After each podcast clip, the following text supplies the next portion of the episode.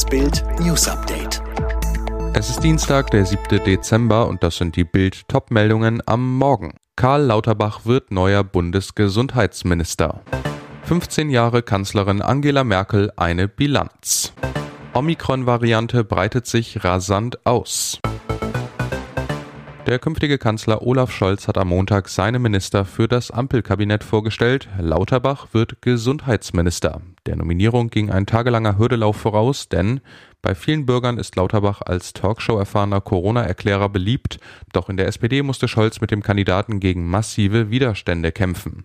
Zu selbstverliebt, zu unstet kritisierten Genossen den Mediziner aus Köln, der 2001 den Weg von der CDU zur SPD fand und wegen des versprochenen Männer-Frauen-Verhältnisses im Kabinett musste Scholz mindestens vier von sieben SPD-Ministerposten an Frauen vergeben. Am Ende war klar, wenn wir Corona in den Sand setzen, dann scheitert die Ampel. So ein Mitglied der Parteiführung. Deshalb der Zuschlag für Karl als SPD-Experten.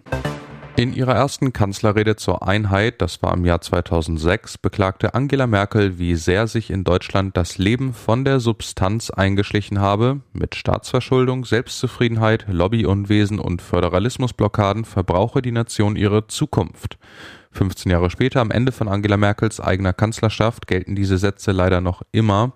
Sie wurden in der Corona-Krise auf dramatische, oft existenzielle Weise bestätigt. Merkels Machtmethode, nicht Politik machen, sondern unter ihrer Regie geschehen lassen.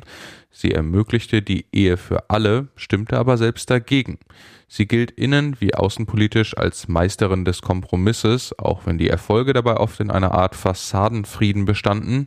Am Ende war es vor allem die Kompetenzvermutung, wie es der Politikwissenschaftler Karl Rudolf Korte einmal ausdrückte, mit der sie das Vertrauen vieler gewann.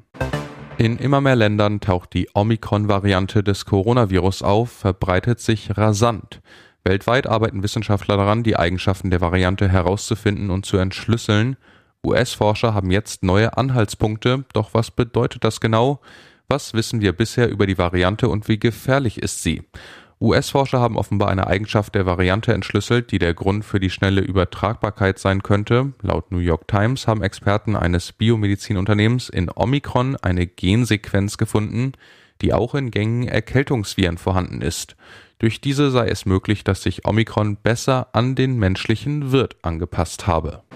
Lungenkrank, trotzdem ließ er sich nicht impfen. Jetzt landete der AfD-Politiker Ivo Teichmann mit Corona im Krankenhaus. Er kämpfe um die Lungenstabilität, sagte der sächsische Landtagsabgeordnete zu Bild und weiter. Wir sind alle Lernende in dieser Pandemie. Es ist die späte Einsicht eines Impfverweigerers. Teichmann, der nach eigenen Angaben trotz seiner bekannten Lungenschwäche ungeimpft ist, hat sich am Donnerstag nach tagelangem Fieber selbst in die Dresdner Uniklinik eingewiesen. Die Diagnose Corona. Bild fragt den AfD-Politiker direkt, ob er die fehlende Impfung bereue. Teichmann, das ist schwer zu sagen, ob mich die Impfung besser geschützt hätte. Wir sind alle Lernende in dieser Pandemie.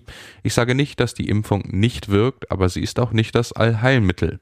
Jeder sollte selbst entscheiden. Mein Ergebnis ist noch offen.